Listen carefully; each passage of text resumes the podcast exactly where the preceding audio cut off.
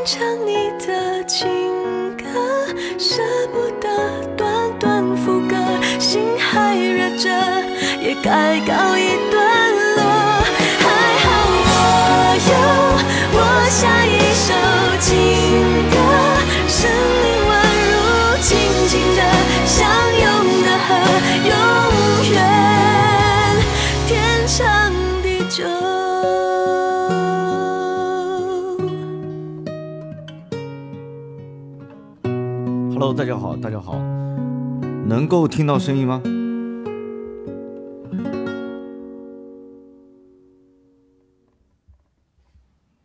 好，可以啊，可以听见啊。那个我也不知道声音怎么样。那个我们在这儿呢，就是今天晚上呢，就是和大家，嗯，说啥呢？你们说说啥吧？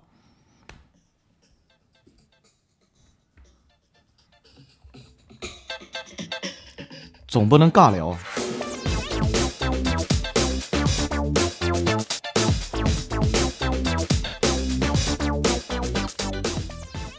从开始我开始进直播间开始，一直到现在已经超过八分钟了哈。那个我在想干点啥。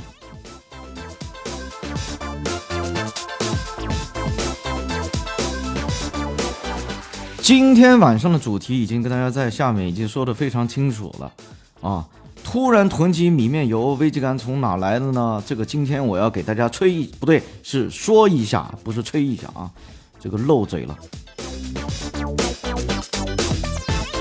所以所以说主播啊，这个随便说话不行，谣言谣言肯定要讲啊，肯定是要讲的。好了，非常感谢大家的到来，希望能够准点能够开播，准点人都能够进得来，这是最重要的。好了，送给大家一个吻吧。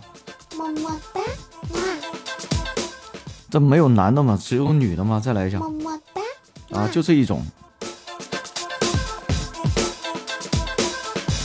要老是老是是这个声音的话，那我就只能换一个了。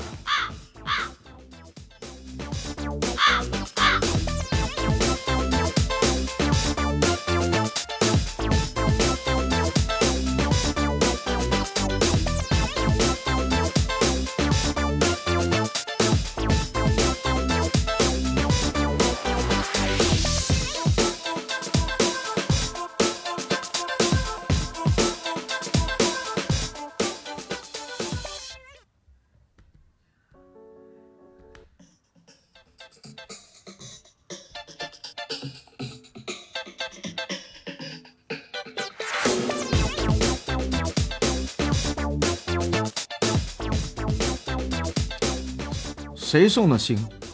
这这颗心是谁？姓汤的啊，姓汤的男人。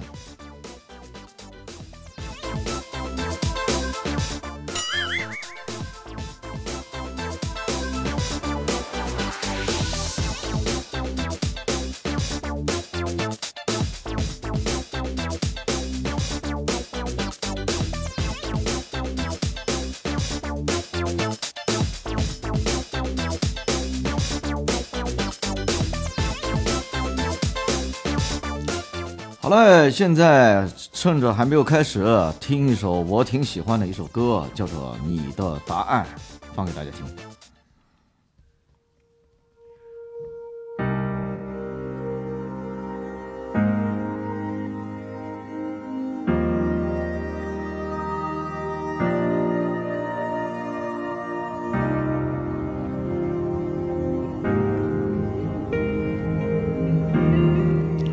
原谅我哈、这个直播间我是根本看不见谁进来的，谁进来的出去了，很对不起。那个不知道为什么，有人能诉说。也许我只能沉默，眼泪湿润眼眶，可又不敢懦弱。低着头，期待白昼，接受所有的嘲讽，向着风。拥抱彩虹，勇敢的向前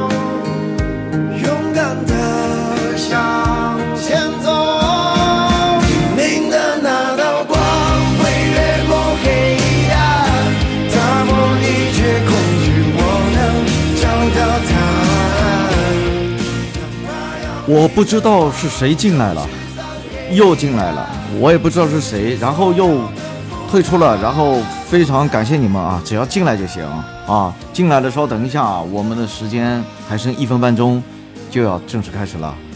今天晚上说点什么呢？说点有意思的话题。今天晚上这个内容，如果你没有听，就太可惜喽。可惜什么呢？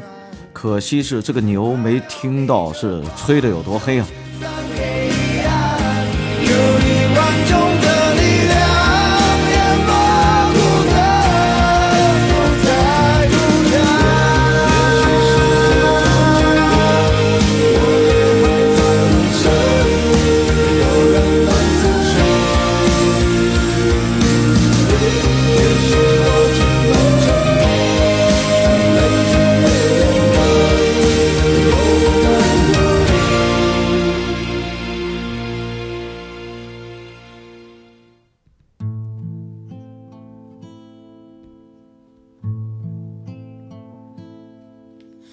想唱一首歌给你听，一首只属于你和我的歌，记录我们快乐的时光，哎呀，这个也这这首首歌太那个什么了，太低沉了。好吧，有没有人我就自娱自乐得嘞。开始了。好，这是今天晚上的主题音乐，没有歌词儿，没有台词儿，啊，它是有版权的，所以今天放在这里作为我们今天节目的开头。那么今天呢，我们这是节目，说是节目也不能算是节目，因为今天晚上要吹的这不是要说的这个话哈，嗯，这个要说的这个话哈，嗯，应该说是特别有概念的一个东西啊。这个概念的东西本来是一个枯燥无味的东西，但是今天呢，我会尽可能的把它给啊不正干的把它给说出来。那我看一下现在还有多少人在往里边进三十分、三十一分了。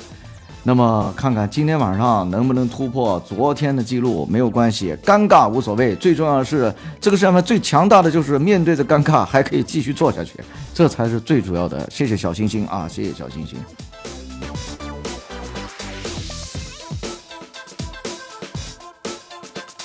那今天晚上我们要讲的是全球疫情愈演愈烈，我们真的需要囤粮吗？你们说是真的吗？是真的吗？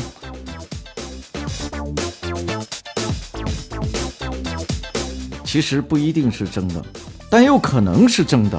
今天晚上就给大家说一说真的原因是什么，也有可能不是真的原因是什么，是不是有点绕啊？听不懂，那我就继续说吧，反正能听得懂就行了啊。那么越往后越是要能听得懂的，嗯。有人说现在的情况估计不是真的吧？不一定啊，不一定哦。啊，都在囤的吧？都在囤货啊，我知道啊，都在囤货。那么好多地方都在囤货。好了，接下来安安静静的来听我吹，呃，不是说，我老今天怎么晚上怎么回事？老说到这个“吹”这个字儿，来开始说吧。这个大家可以在。我等一会在说的过程当中，大家给我一些留言啊，给我一些留言。难道今天晚上又有那么多外部人在听吗？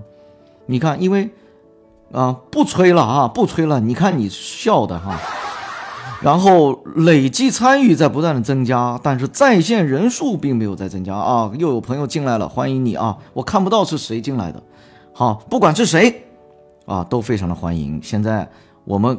我在开始讲了以后，啊，就是我在开始讲土豆 K 是我们的管理员。那么我在开始讲了之后呢，我就很有可能会少一点互动。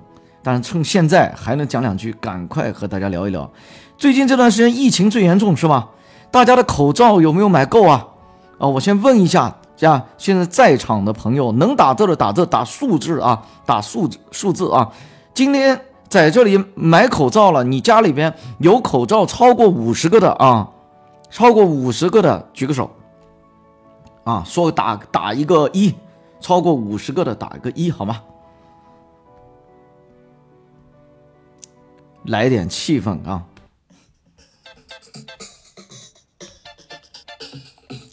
超过五十个口罩的家里边打个一啊！这是没买的啊，你这是零啊，照样鼓掌啊！有没有超过五十个的打个一，没有超过五十个的打个二，好吧？哎呀，给点回应呢，给点回应，不管是几个人，你给点回应好不好？打个二，没到五十个打个二，超过五十个口罩的打个一啊，各位，超过五十个的打个一，没有超过五十个的打个二啊，家里面的口罩囤积的数量啊，超过五十个的打一个一。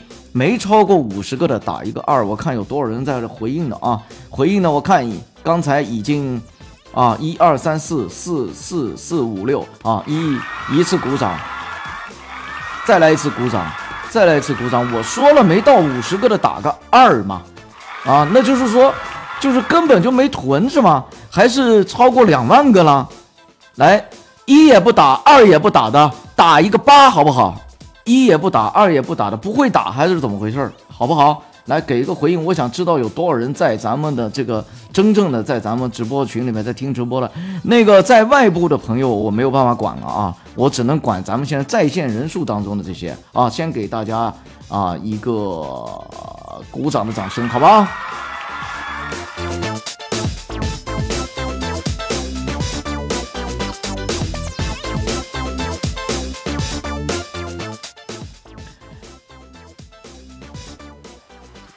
囤没囤就没关系，我说了，就是一和二都没有打的啊，一和二都没有打的，打一个八，看看有多少人在这儿。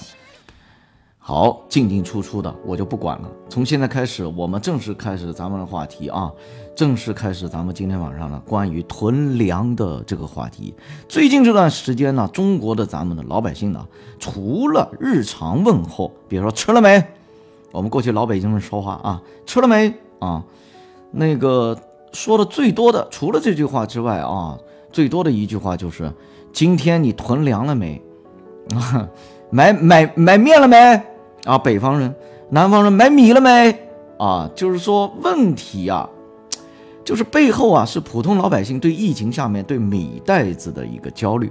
尽管呢，联合国粮农组织啊就一直认为，二零二零年全球的粮食总产量不会有大幅度的减产。”但是在抗击咱们新冠肺病病毒的这个关键时刻啊，一些粮食的出口大国宣布停止或者说是限制粮食的出口，就大家难免就对我们未来这个桌子上面这个餐桌上面的事儿啊，就感到害怕了。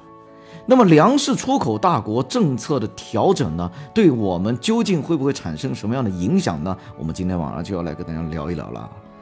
那前面呢没有互动的啊，不管是后来进来的，大家仔细的听吧。然后呢，小星星是免费的，收听到一定的程度就可以给我发上来，好不好？给我增加一些喜爱值，我也需要获得每天的排行。好吗？我的直播能够做下去的一个前提条件就是看大家有多么的热情。我相信也非常感谢一直以来大家的对我在节目前面录播节目的一个支持。但是这个直播啊，刚刚开始，还需要时间，对吗？好，接下来我们来看一看刚才我所讲的这个话题，说呀，从三月十九号开始，世界第一大的加工大豆的。这个国家不知道大家知不知道是哪个国家？啊，给大家两个选项啊。第一个就是第一大豆，第一大的那个加工大豆的啊出口国。第一个选项是阿根廷，啊，这个国家啊，阿根廷啊。第二个是美国啊，大家选哪个啊？愿意选哪个就打个数字好吧。第一个是阿根廷，第二个是美国，我看谁打。我把音乐给关掉啊！第一个是阿根廷，第二个是美国，哪个国家是大豆的出口大国啊？全世界最大的。好，哎呀，放点音乐吧。啊，恭喜有一位答对了，两位答对了。阿根廷，阿根廷就采取了这个隔离的政策，就是正确的答案。啊，是阿根廷政策一经发布呢，就让这个国家的物流就整个就全部陷入了停顿、停顿的一个状态。这个就让阿根廷的农场还有谷物交易中中心啊，向食品加工厂家提供的大豆减少了大概是一百分之五十啊。世界最大的小麦出口国，给大家两个选项，第一个是俄罗斯啊，第二个啊，第二个小麦啊，小麦的出口国，第二个。是那个叫什么英国？那么大家觉得小麦出口国最大的是俄罗斯还是英国？第一个是俄罗斯，第二个是英国，好吧？大家选一下，好吧？OK，非常感谢你们的，呃，那个互动啊，非常感谢哈。那个正确的答案是第一个俄罗斯。世界最大的小麦出口国俄罗斯率先宣布，从三月二十号起啊，暂停加工谷物的出口。啊，非常感谢大家的互动啊，非常感谢，还有你们的小星星，听一会小星星就会积攒，免费送的，干嘛呢？我又不让你们花钱，是吧？那么，世界第三大的稻米的出口国是越南，这不让大家猜了啊！宣布在三月二十四号到二十八号期间暂停大米的出境。啊，我现在这个地方讲的呢，啊，都是真实的情况啊。一天之后，也就是在三呃三月二十九号，那么世界第一大稻米出口国的印度，啊，稻米的出口国就是米啊，这个出口国印度也因为分国政策而暂停了粮食对外的出口。另外，哈萨克斯坦、塞尔维亚、泰国等等国家也接连限制粮食的出口。伊拉克粮食供应开始告急，啊，就是伊拉克缺粮了，啊，菲律宾和印尼等等国家的粮食供应只能维持到六月份。有专家认为，如果后期世界的疫情仍然得不到控制控制的话，那么将会引发全世界的粮食危机，这将是非常有可能的。所以在这样的一个前面所说的我说的这个背景下面，一些先知们。大家知道啥是先知了啊？就是先生先知道的先知啊。这些先知嘛，就率先挑起来还没有到来的粮食恐慌。这个不明所以的老百姓们行动起来，粮油面粉一个都不能少，大包大包的往家里面扛了啊。这个这都是事实哈。有时候呢，我今天还听说那个在小区门口就有人在那聊，再不买就来不及了。再加上咱们现在微信上面就有很多黑心的商人，就有意的鼓吹迷信科学，啊，迷信科学，让老百姓不信粮荒都不行的那种，啊，我这里有一个微信的截图啊，是这么写的：中国大米很多依赖进出口，现在因为各国疫情管控，禁止大米出口了。米油已经开始涨价了，这批大米是五常厂家专供湖北抗疫的大米，价格下调了百分之十。你看现在不管卖啥都是下调了，因为抗疫。然后呢，不管卖什么都是捐献抗疫啊，那 专供抗疫。啊，将来我们的产品上面包装上面应该写，以前是国务院特供，啊，国会特供等等啊，人民大代表大会特供。那这一次呢，我们要抗议特供，嗨。立刻价格就下调百分之十，是真的吗？绝对不是真的。哎，数量有限，卖完就没有了，物美价廉，平时不止这个价，就平时比这还贵。欢迎了解的人订购，等等等等，这就是个骗子啊！啊，按按我这个家乡话来讲起来，这就是糊弄人的，那就是胡乱搞的，知道吧？那就是骗人的，哈。怎么可能呢？好，接下来呢，一这个微博上面有一个大 V 的官方账号出来辟谣，我今天曝光一下这个官方账号是谁？是头条新闻，人家可不是随便乱说的啊。但是他这个辟谣出来了也没用，就好像今天咱们这个直播啊，有可能您听了以后照样该买还是买 啊。那个头条新闻上面是说什么呢？近日网上有多处声音号召网友空下来去超市买点米囤三个月的量，所谓的原因就是传闻疫情可能引发全球的粮食危机。某某某某某某某讲了很多啊，巴拉巴拉。国家粮油信息中心高级经济师王辽卫。啊，表示我国实现了谷物基本供给，口粮绝对安全，粮食供求总体宽松，完全能满足人民群众日常消费需求，也能够有效应对重大自然灾害和突发事件的考验。结果你们知道吗？跟在后面的一条留言说的啥呢？专家的嘴能信吗？越这么说越得囤粮啊！难道忘了新冠病毒两三个月前还说可防可控呢？是不是这么回事啊？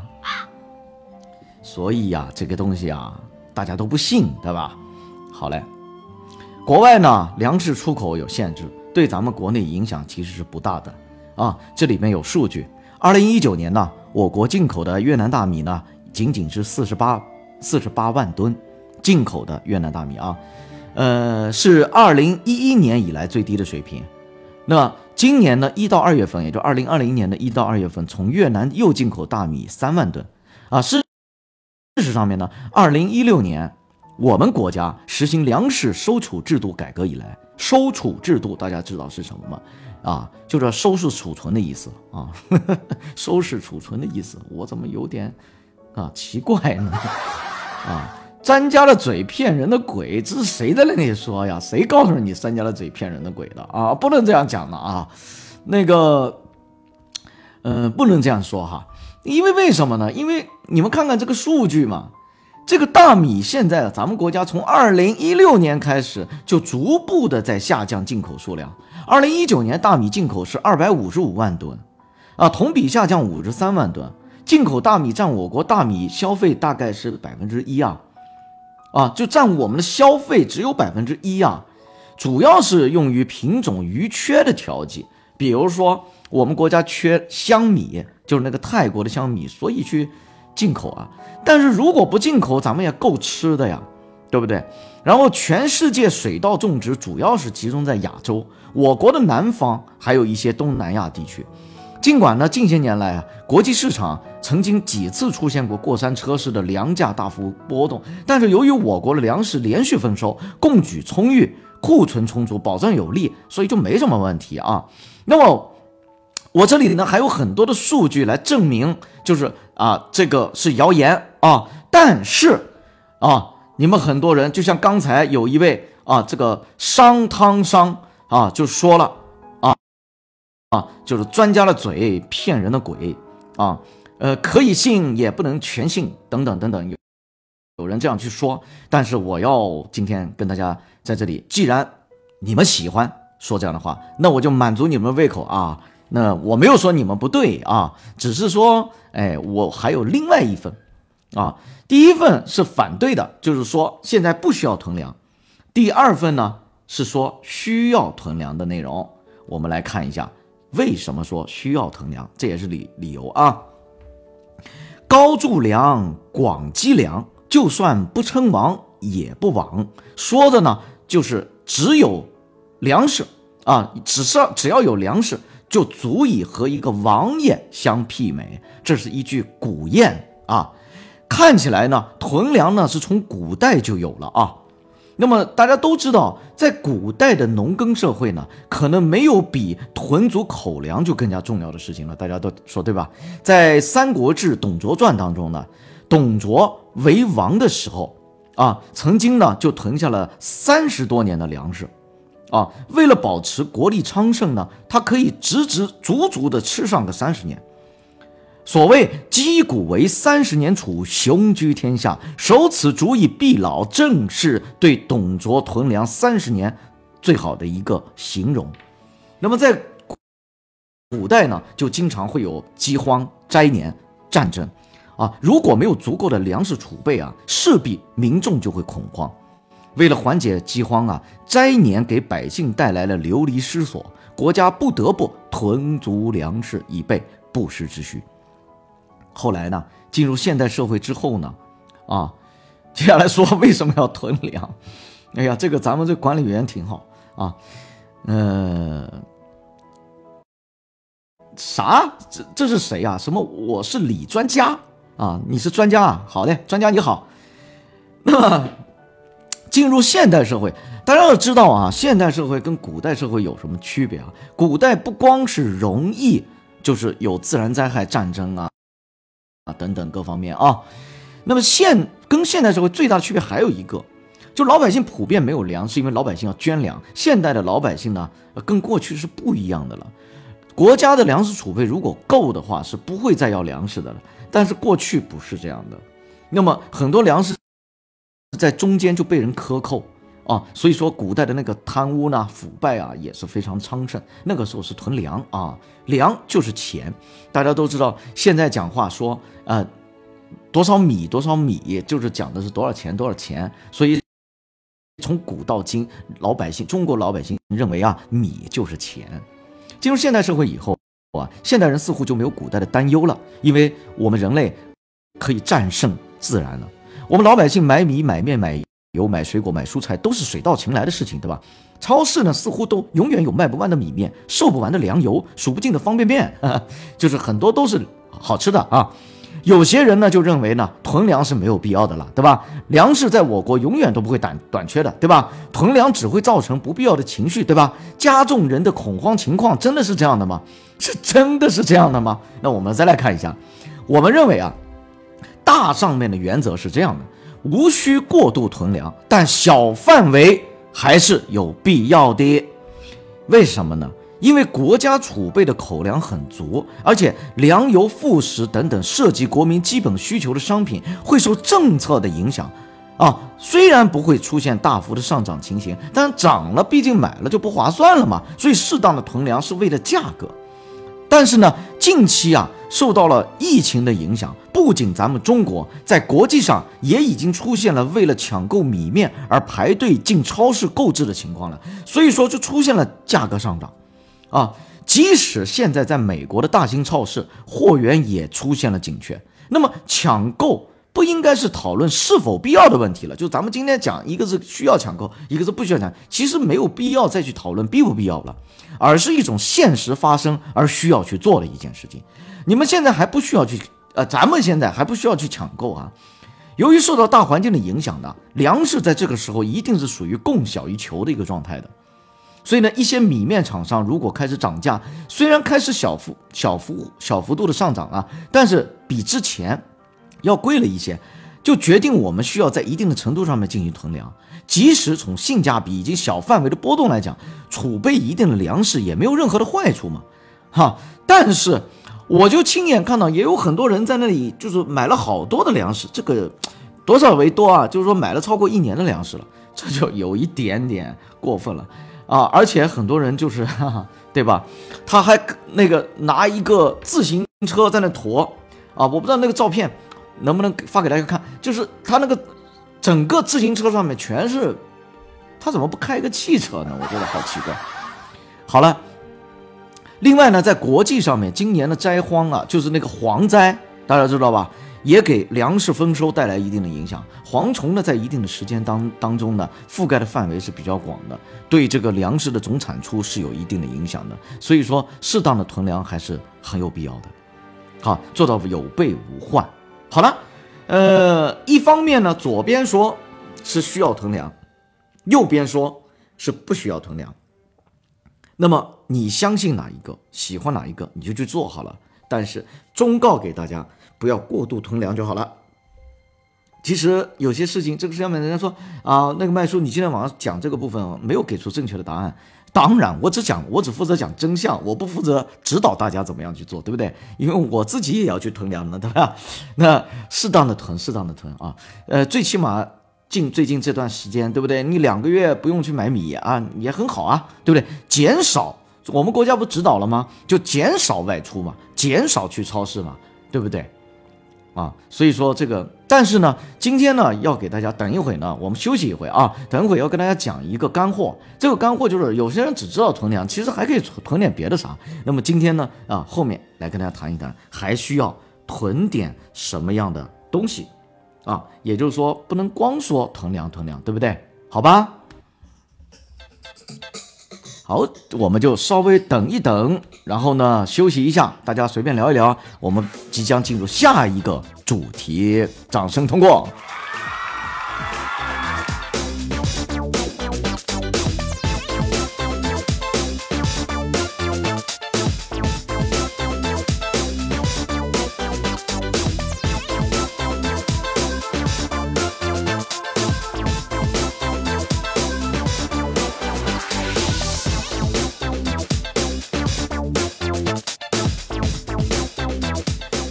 其实啊，除了囤粮，还可以囤很多的东西的啊，很多的东西里边有很多你们意想不到的需要囤的东西，可不要傻傻的只知道囤粮。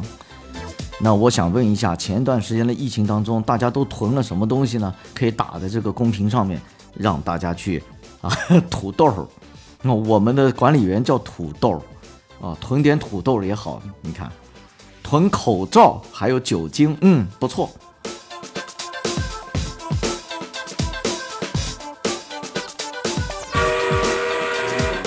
加油了啊，发一下在公屏上面说说你们最近囤过了什么东西。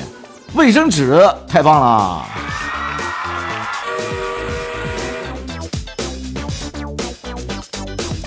酱油酱油怎么囤？囤那么多酱油干嘛？哎，不过也也有一定的道理啊，还有方便面啊，很好很好很好，非常棒。好，加油啊加油啊。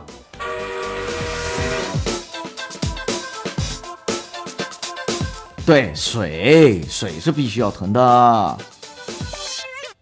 饮料啥饮料啊？什么样的饮料啊？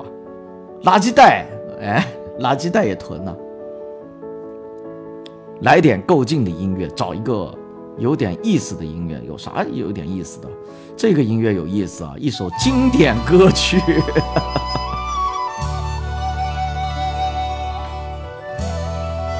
一剪梅啊，像前一段时间的冬天，给大家带来这种疫情的冰冷啊，用这个一剪梅消去我们的寒冷。不过这首歌只有半半音。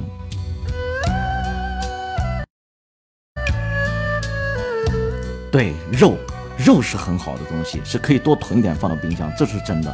要放到冷冻室里边，冷冻室里边。不过呢，冷冻室里面的肉呢，就咱们的冰箱啊，也要小心啊，不要哪天 由于疫情导致我们停电啊。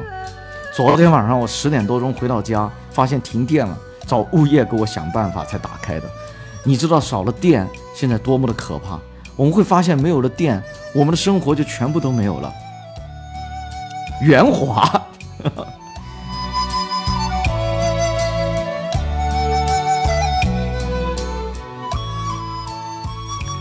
其实这首歌虽然很老，但是它一直被奉为经典，是因为这首歌曲调一出就让人感受到了那种冬天的寒冷和生活的不易，对吧？还有雪中的浪漫和伤情。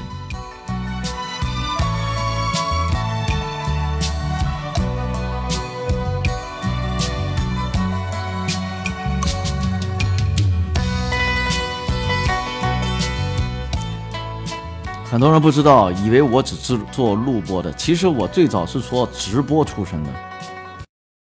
嗯，对，《夏洛特烦恼》对。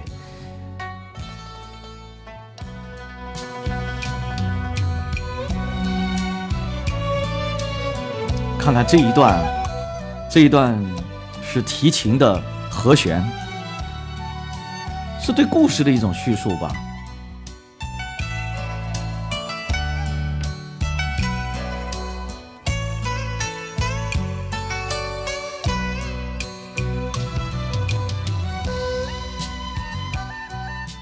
好了，歌也听得差不多了，我们得要进入主题了。稍微休息了一下，对不对？但是我们还得来一点够劲的，对不对？要不然都快睡着了。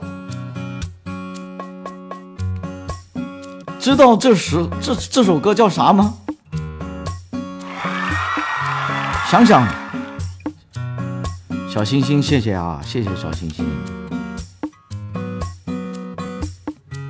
还有小老鼠，这谁？超级小星星，厉害！哎，这超级小星星是怎么送的来着？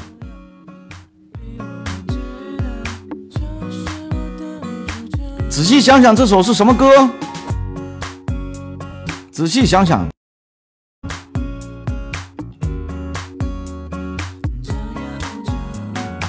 你看，学猫叫嘛，是加州旅馆，哈，加州旅馆都能被你给扯出来，那太厉害了，太厉害了。不过你的想象力很丰富啊，加州旅馆这首歌很好听。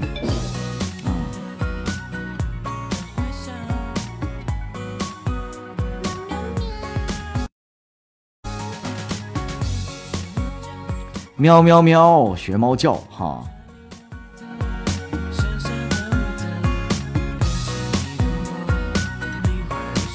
好嘞，那我们就开始吧。哎，放一点背景的音乐啊，咱们就不要那啥啥啥了。开始。这个这个音乐有一点像不是用来谈事情的啊，有点太那啥了。好，从这里开始，从疫情正式爆发的一月二十号左右开始算起呢，对不对？我们已经过去了几个月了，在这几个月的时间，很多人准备了年货，准备这个过家，在在在家里边过年呢，也消耗的没了，对不对？都已经买了不知道多少遍了。其实啊，有一些东西是要囤的，除了米面油之外，啊，还有乳制品是必须要囤的。下一个是肉，刚才啊，我们的那个是谁呀、谁说的是肉来着？我想想啊，哦，土豆，土豆，我们的土豆说要肉，土豆炖牛肉的那个肉。啊，欢迎听友二三二九幺幺二四四啊，我不知道你是谁，非常欢迎你进来啊。乳制品是不禁放，但是是非常必要的啊，比如说啊啊袋装的纯牛奶，还有奶粉，奶粉禁放了吧，对不对？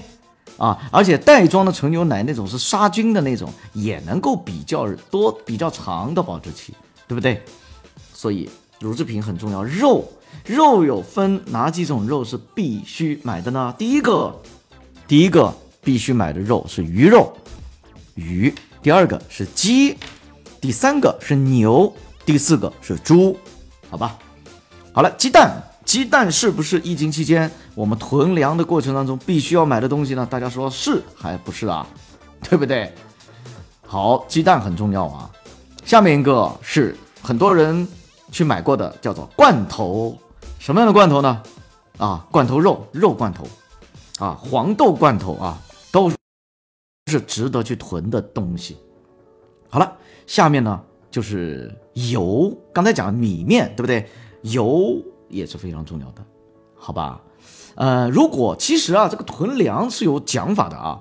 囤粮如果是北方人，应该多存储一些面；但是如果是南方人呢，就可以多囤一些米。为什么呢？因为南方超市的米一定会越来越少，而北方超市的米会越来越多，是因为北方人不太爱吃米。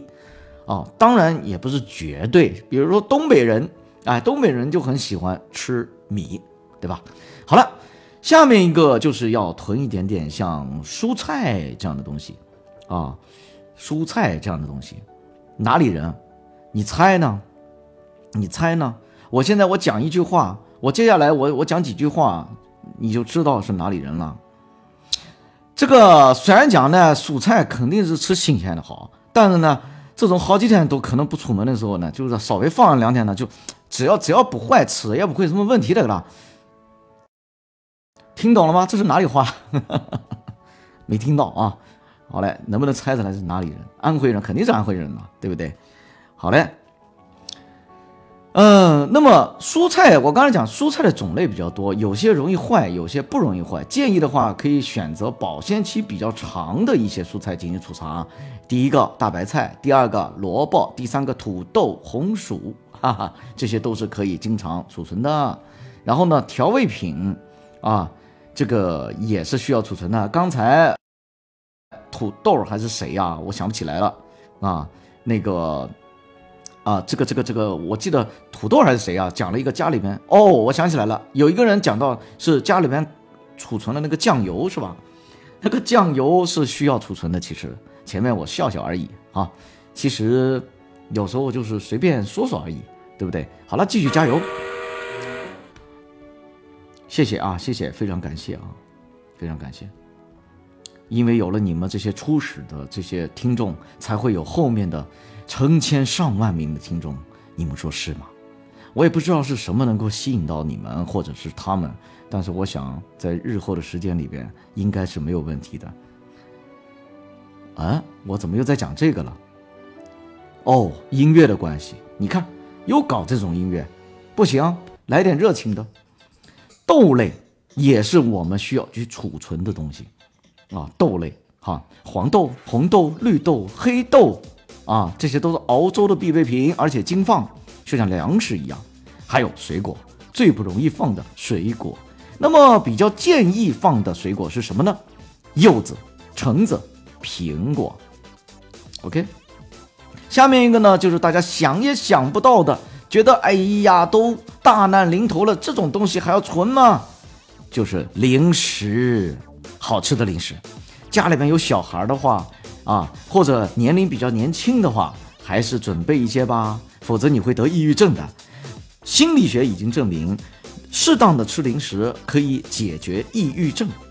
所以，嗯，天天没有办法快速的，呃，没有办法天天出门，那你怎么办呢？就储存一些这些东西呗，对不对？下面一个又是很多人说，哎呀，麦叔你是讲健康的，你怎么讲这个东西啊？饮料，长期待在家里边的时候呢，喝一点啤酒啊，喝一点汽水啊，是可以减缓我们的焦虑症的。所以疫情最可怕的就是焦虑啦。好，进来的朋友啊，非常欢迎你啊，非常欢迎你。哎呀，今天的喜爱值比昨天高一点，谢谢，非常感谢大家。一天都有一点进步，哪怕就多一块儿、多一个数值、数值，我都会非常的高兴。你看，我这一不小心把安徽话给报标上来，数值啊，不是数值，是数值。OK，那么哪些饮料可以储存呢？碳酸饮料。要买大桶的实惠啊！其实告诉大家一个秘密，碳酸饮料大桶的也没实惠到哪里。我我算过的。好了，下一个是啤酒、奶茶，就那种可以冲的奶茶，可以放很久很久，可以解决抑郁症的问题。再下面一个，我不知道今天有没有人进来啊听啊？我有个朋友是抑郁症啊，咖啡。咖啡可以解决抑郁症的问题，所以多买一点咖啡放在家里边，绝对不会死的啊！而且适当的喝咖啡是对身体有好处的，千万不要超过一定的量。茶，下一个就是茶，也是非常重要的。好了，再下面一个就是泡面了。我看今年很多人都在那里吃泡面啊，这个不是吃泡面，是买泡面、囤泡面啊。这个泡面也是有讲究的。囤有囤的方法，你不要全部都在那里统一康师傅的往家里面搬啊！口味和品牌非常重要。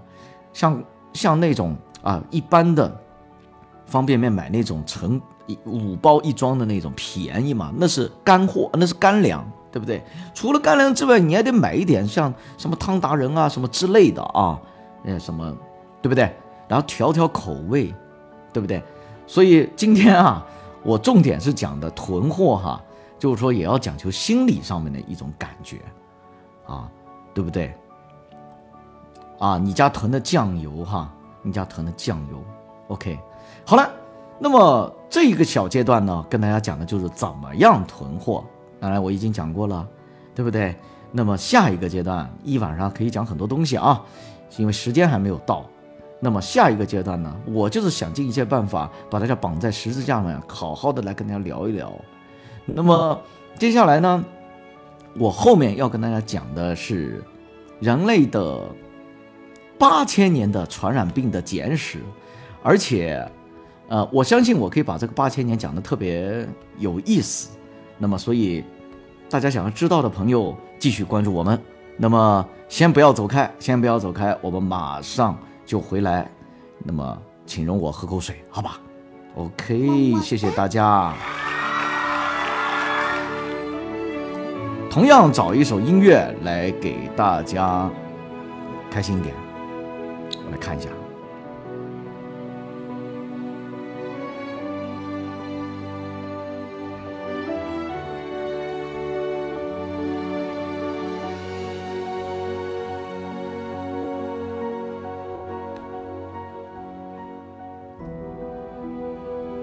啊，这个音乐好深沉，太深沉了。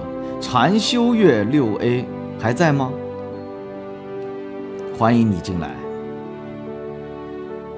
你看，有时候能够看见人进来，有时候就看不见，这是怎么回事呢？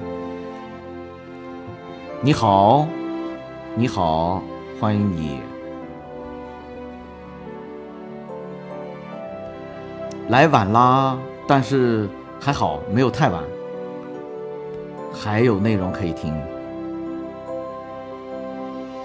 好，我们把这个音乐给换一下，这个太深沉的音乐我们就不要了，能够听得把人睡着，是不是？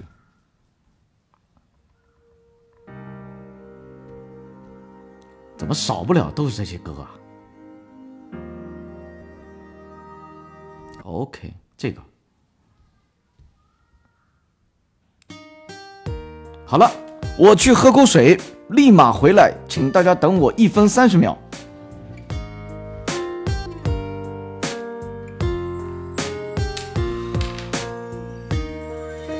暖阳下，我迎芬芳，是谁家的姑娘？我走在了那座小桥上，你抚琴奏忧伤。桥边歌唱的小姑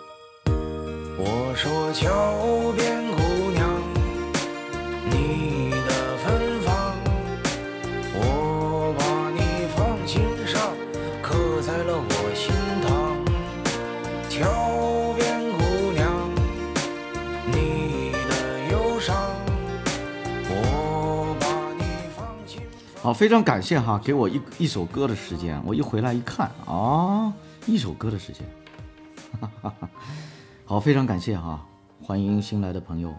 那我们现在开始吧，盘点人类历史上遇到过的九大病毒杀手。我做配音的效果怎么样？哎，有很多地方的音是我配的哦。好了，接下来我们来看一下九个病毒杀手是哪九大？我们来看一下啊，第一个马尔堡病毒，它是在一九七六年发现的病毒。OK，那马尔堡病毒呢？嗯，是怎样的一个病毒呢？嗯，它可以引起出血热，感染者感染后会出现发热和身体各处的出血，从而导致休克、器官衰竭和死亡。而根据世界卫生组织的统计啊，这个病毒在第一次爆发的时候，死亡率是百分之二十五。九八年和二零零五年还爆发过，在刚果，当时的死亡率超过了百分之八十。下一个病毒就是令人令现代人闻风丧胆的埃博拉病毒，最早的时候是在一九七六年发现的，啊，那么其实呢，它是苏丹和刚果当时发生的，那么为了不影响他们的名声，就以发生当地的啊一个河流的名字命名这个病毒，叫做埃博拉。所以啊，咱们这一次的武汉这个病毒啊，新冠病毒啊，啊就叫新冠好了，对不对？它比较有特征。那么其实它还可以有一个名字，哈哈哈，就是武汉那个旁边的那个江哈就可以用来命名哈。但是说实话啊，这个话呢不是拿它来开玩笑，我只是来跟大家说一说，凭什么说这个病毒就一定是咱们的呢？对吧？好了，下一个是狂犬病病毒。那么，虽然发达国家早在二十世纪二十年代就通过给宠物注射疫苗杜绝了狂犬病，但是它破坏人类的大脑的这个可怕之处达到了百分死亡率达到了百分之百，是非常令人害怕的。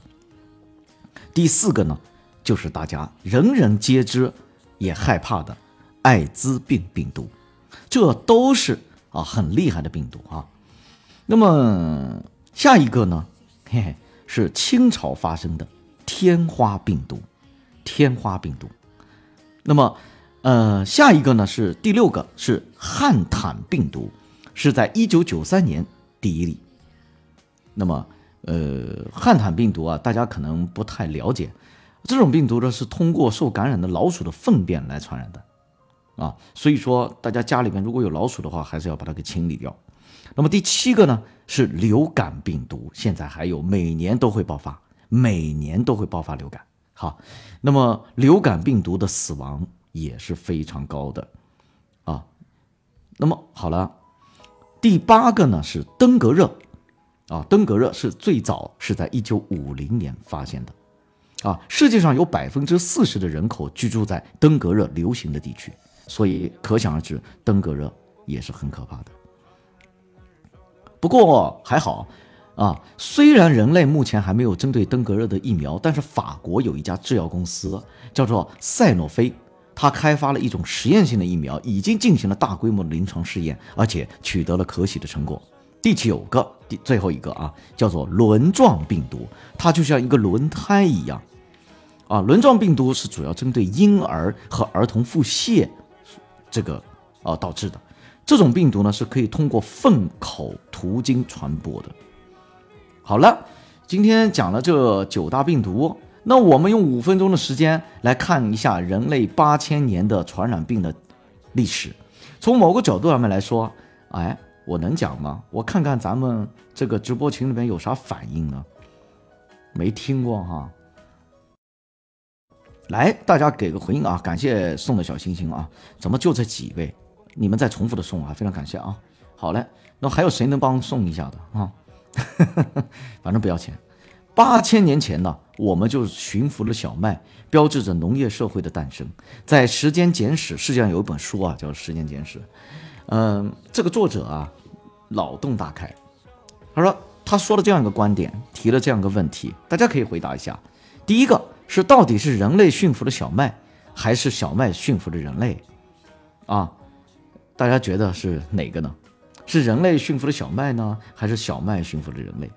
前半句是很好理解的，但是后半句，啊，这个小麦被人类吃了，所以人类驯服了小麦，是吧？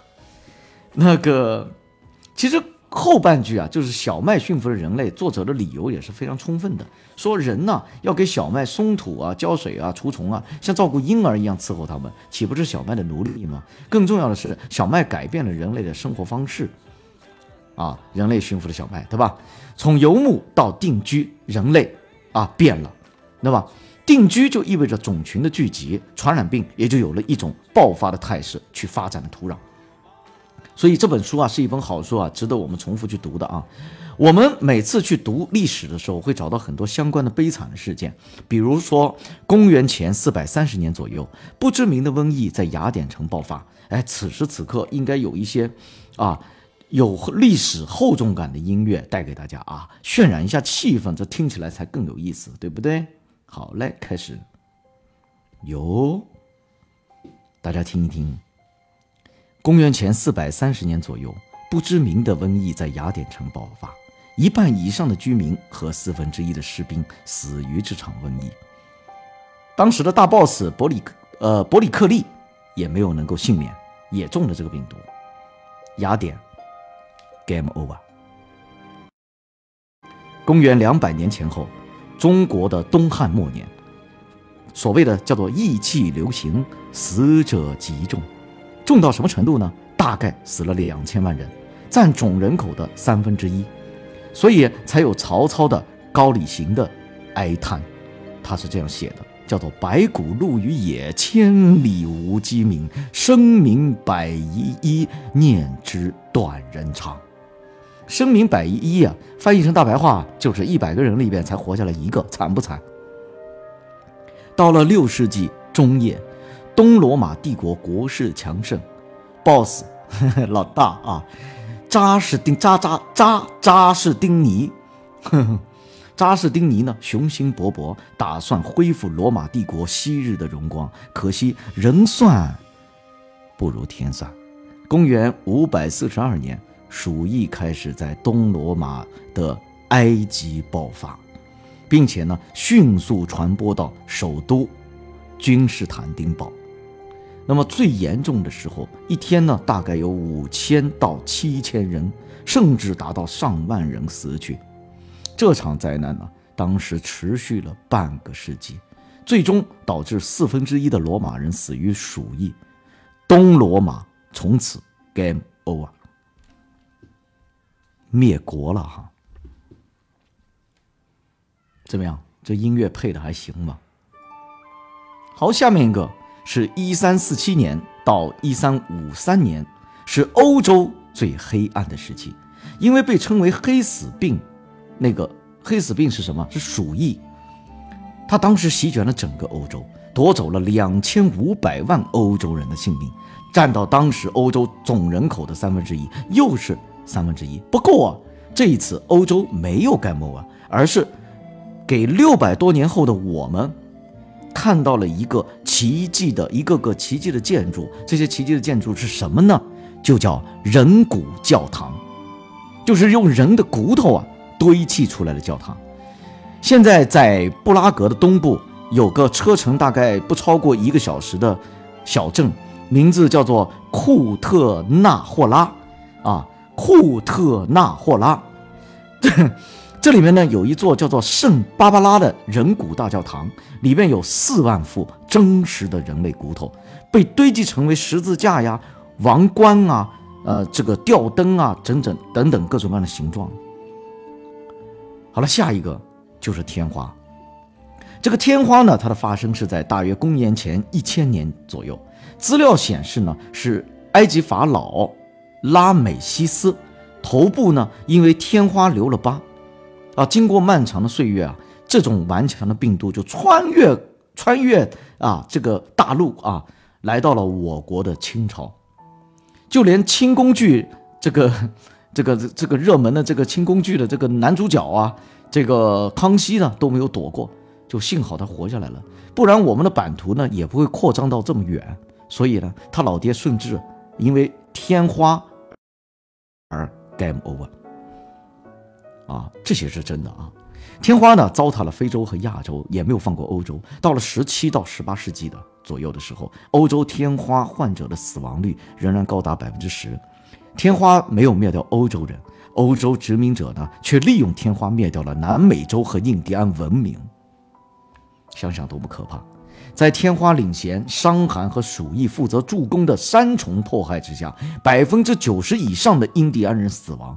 一五二六年，帝国的皇帝卡帕克和皇位继承人库尤奇也相继死于天花，印加帝国结束了。上面提到的这些呢，其实虽然都造成了团灭，但是历史上啊死亡人数最多的一次瘟疫，却是我们每个人几乎都得过的一种病，叫做流感。一九一八年，在美国被称为“西班牙女士”的这个流感啊，席卷全球，造成了两千万到五千万人的死亡。单单美国就有四分之一人的人口中招，五十多万人因为这个病而死。已经成年的人都经历过二零零三年的非典啊，所以呢，我在这里呢就不说这个事儿了。反正呢，就是说零零后呢，嗯，好像今天在这个里边应该是很少的，所以我只说一句：当年扮演武汉人的角色，就是二零零三年的非典啊，扮演武汉人的角色是谁呢？是北京人以及广州人，因为这两个地区最严重，所以不要去歧视任何一个地方的人。因为病毒呢，永远都没有办法彻底的消灭，我们谁都不能够保证谁不有可能是下一个武汉人，对吧？说了这么多呢，但最可怕的恶疾呢，还要属于什么呢？发生在非洲的埃博拉病毒，除了死亡率最高的时候能够达到百分之九十，而且患者的死相极其难看，往往是七窍流血而死。死的时候呢，体内已经坏死的各种器官组织还会从嘴巴呀或者其他地方喷射而出，就像人体病毒大爆炸一样。好在呢，最近两个世纪以来，人类战胜疾病的速度越来越快，能力也越来越强了，所以动不动就集体的 game over 这种事情也几乎消失了。这里呢，我们要感谢很多人，比如说发明狂犬病疫苗的法国科学家巴斯德，分离出结核杆菌和霍乱杆菌的德国医生科好，发现青青蒿素的屠呦呦，以及发明链链霉链霉素啊，发明链霉素的消灭人类头号杀手的结核病的啊，这个美籍犹太人阿尔伯特沙兹。对吧？这里边呢有一个八卦啊，作为沙兹的老师啊。塞尔曼·瓦克斯曼就很不要脸地抢了学生的科研成果，拿了诺贝尔奖。所以这诺贝尔奖不是沙兹啊。看来呢，在侵占学生以及下级研下级的研究成果的这个为我所用的这个事情上面啊，这个全世界科学家都差不多步调一致。人类同传染病的关系可以说是一支双生花，互为一种 A B 面，相辅相成的关系，抵死缠绵。只要人类存人类呢存在多久，疾病呢也都会如影随形的存在多久。虽然我们的科学家、医生们呢已经消灭或者基本消灭了许多作恶多端的传染病，但即使在医学最发达的国家欧美等等国家，也没有完全办没有什么完全的办法去避免他们的威胁。所以我们这样说，二十世纪啊，非常啊欢迎幺五二幺七九幺啊呃朋友进入直播间啊。二十一世纪，什么是最重要的？最重要的是人才，而人才最关键的竞争力又到底是什么呢？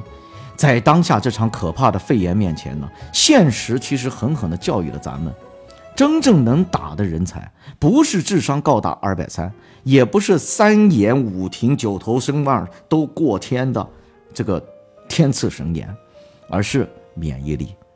得免疫力者得天下。免疫力强的人才能笑傲江湖，轻松拥抱明天的太阳。想要提高免疫力，那要怎么做呢？第一，早上上床睡眠充足，啊，早上床啊，不是早上上床哈。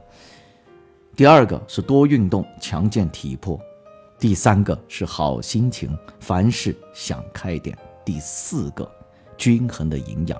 听别人讲健康，例如说卖书我的时候，不要不耐烦。看这个结束的多好，音乐刚刚结束。好了，那么今天呢，跟大家讲到这个地方呢，最后一个话题就是五分钟看完人类八千年的毒的历史。病毒无疑来说是流血的，是牺牲的。我们今天。面对着现在整个国家、整个世界对这个病毒的困扰，虽然目前还没有所谓的疫苗，但是我们要做好没有疫苗的准备，我们要做好长久作战的准备。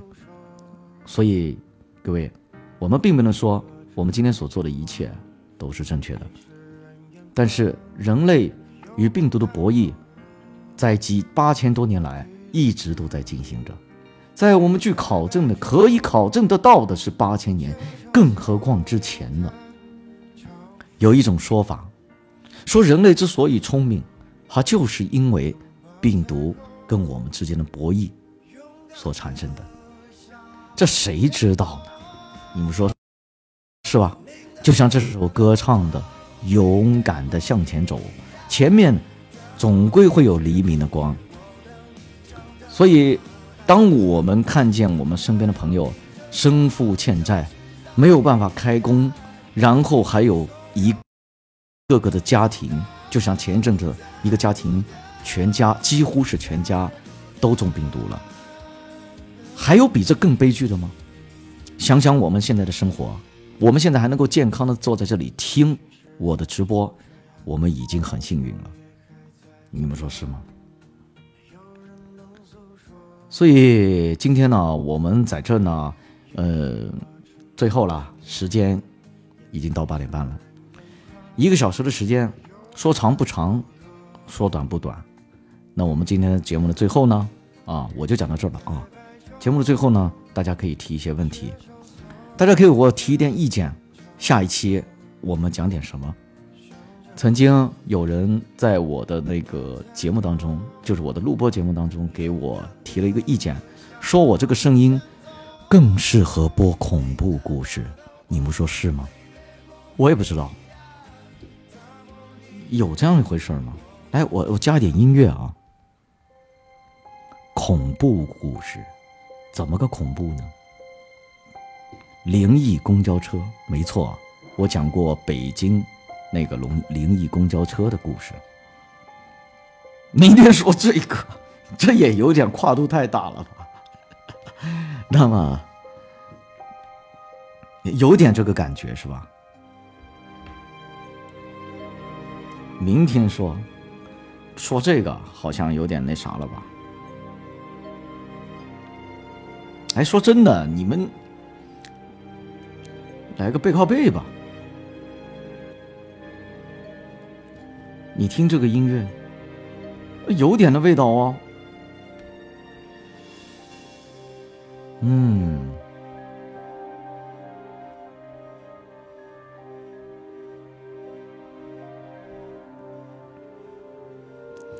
最近天气太干燥了，老是上火，咋办？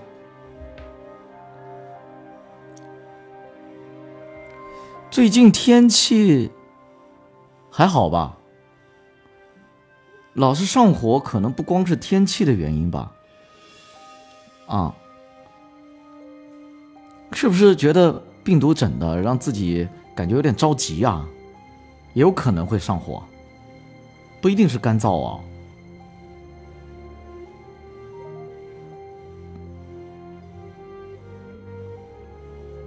能吃啥改改是吧？能啊，吃点亏就好了。哈，玩笑话啊。那个其实就是，如果说一定要吃点啥改改的话，嗯，建议呢吃一些温性的东西，温寒的，温寒的啊，温寒的不是寒性的啊，是两回事儿。啊，温寒的，温寒的东西太多了。嗯，龟苓膏可以吃一点，但是啊，如果是女孩子的话。嗯，龟苓膏可以吃一点，龟苓膏放蜂蜜多一点就可以吃了呀。其实你仔细体会一下龟苓膏的那种苦，那种苦的才是正宗的，对不对？是很好的。其实我们中医讲究什么呢？就是啊，药食同源。其实可以通过食物去补，像龟苓膏也是属于一种。还有呢，就比如说苦瓜。跟一些其他的东西，其实我建议你最简单的方法哈，如果你上班的话，其实可以，嗯，吃一点胎菊，就用胎菊来泡茶喝，就很快了，很快就会好。对呀，那苦狗良药嘛，但是也没有必要非得要去吃龟苓膏嘛，像胎菊就很好，好吧，试试胎菊吧。你光讲这个是看不到了，看不到你这个人就不知道你现在是身体的一个什么样的一个状况。配冰糖也可以，对，配冰糖，配蜂蜜也可以，啊，千万别撒白糖就行了。你看，我们每讲完一句话都会有音乐的结束，多好啊！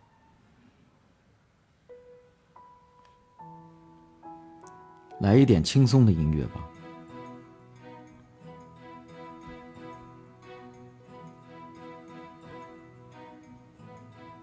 我懂好多呢，我懂不光是这个，不光是这个，啊，还有人找我算过命的，可是我不会，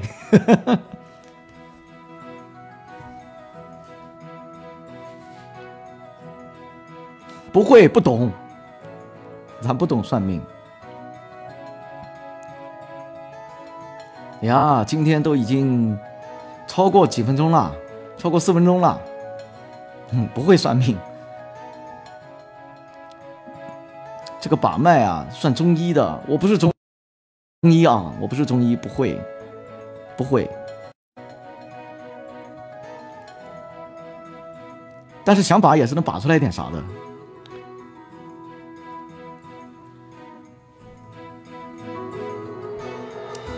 还有啥问题啊？别八卦，还有啥问题直接问好吗？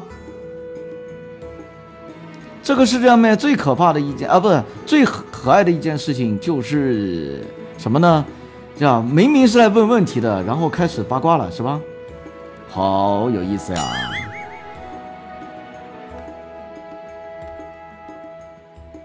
俺不是全才。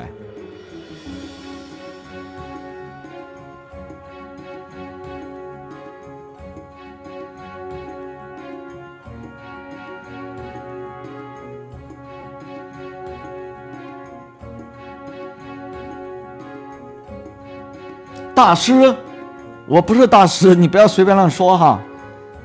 我就是白天睡不醒，晚上睡不着，这咋整？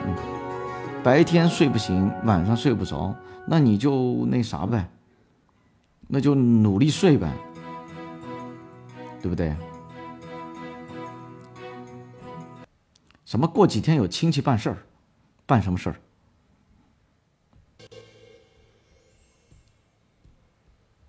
什么事儿？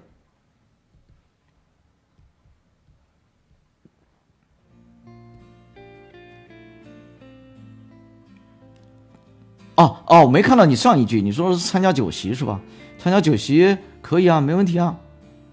这啥时期啊？啊，你你说是疫情期间啊？那就别去了，把红包给了，红包给了啊，然后就不要不要再去了。真的，我我说真的，真的不要去了，这不是开玩笑啊！来鼓个掌。我说的真是呢，对不对？这个时候还办酒席啊？大家是不是觉得疫情过去了？还真有办酒席的啊！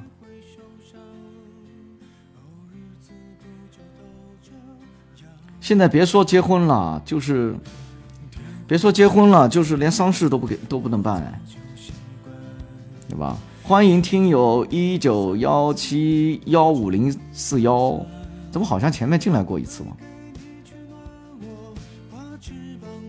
火锅店都开业了，是呀，火锅店开业了，你去吃啊。就大家，如果你的胆子够大，你就去吃，没有关系。反正我胆子够小，我不敢去。哎，都觉得是啊，很多人现在都觉得都已经过去了嘛，是不是？对吧？其实我觉得这个事儿不就这样吗？没必要。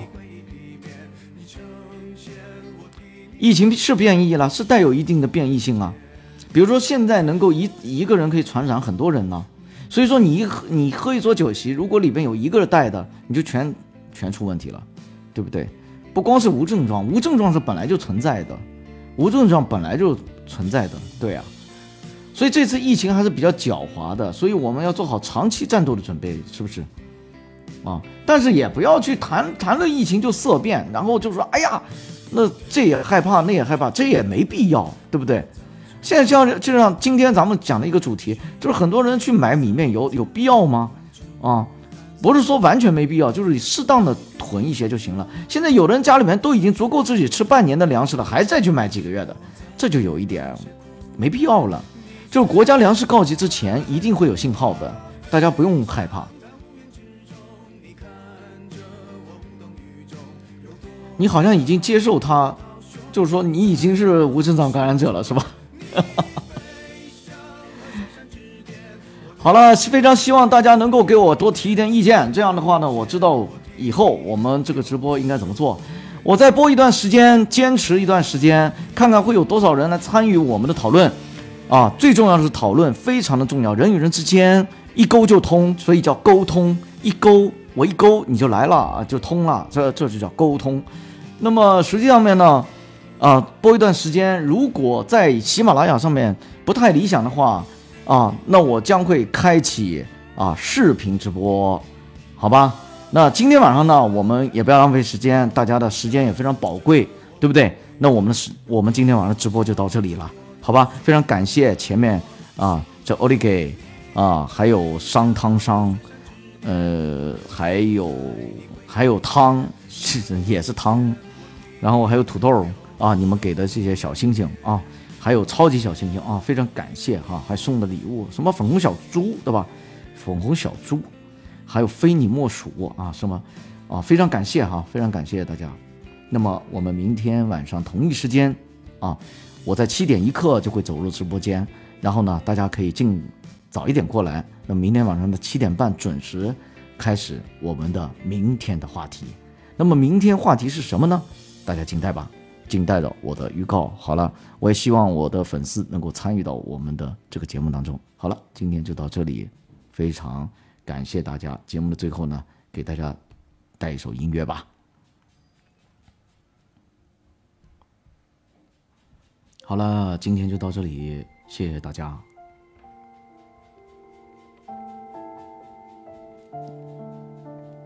明天晚上十九点十五分开始直播，没有关注的点点关注，明天我们不见不散，谢谢大家。